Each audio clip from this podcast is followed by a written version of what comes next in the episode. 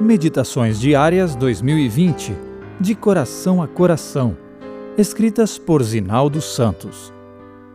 9 de setembro Coração Agradecido. Que darei ao Senhor por todos os seus benefícios para comigo? Salmo 116, 12. Ao ser dada a oportunidade para quem desejasse expressar gratidão por alguma bênção recebida, a única das minhas tias a romper a barreira dos cem anos de vida levantou-se de seu lugar e foi à frente. Eram momentos especiais, antigamente reservados para isso, na escola sabatina. Eu era criança, mas a cena ficou gravada em minha memória. Com voz pausada e semblante sereno, como se estivesse desfrutando cada palavra, ela recitou o Salmo 116. Não sei se esse era seu salmo predileto, mas a intensidade do sentimento em sua expressão me marcou fortemente e me fez entender que deveria haver um motivo muito especial para aquele gesto.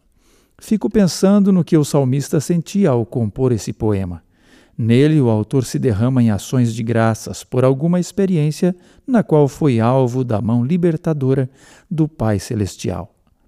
Ao fazer essa declaração de amor ao Senhor, ele tão somente revela o profundo sentimento de um coração agradecido que responde ao amor divino, provedor de cuidados enumerados nos versos 1 a 8.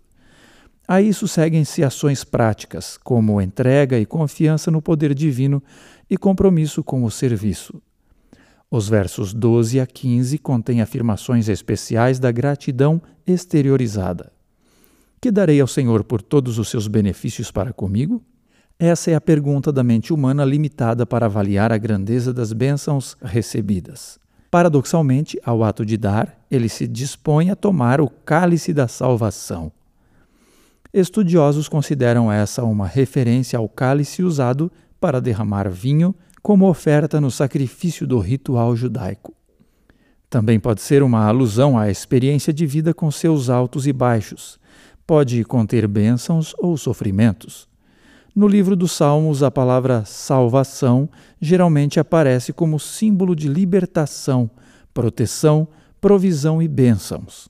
Na mesa do Supremo Pastor há um cálice transbordando bênçãos para nós. Pela fé podemos tomá-lo, desfrutá-lo e, em gratidão, adorar e servir. Nada temos que lhe possamos oferecer, honrando-o na devida medida. Tudo o que podemos lhe dar é nosso humilde reconhecimento ao recebermos dele o todo que ele é e tem para suprir nosso nada. Recebemos e agradecemos, louvamos e nos entregamos a ele, que nos encherá de misericórdia e graça a cada dia.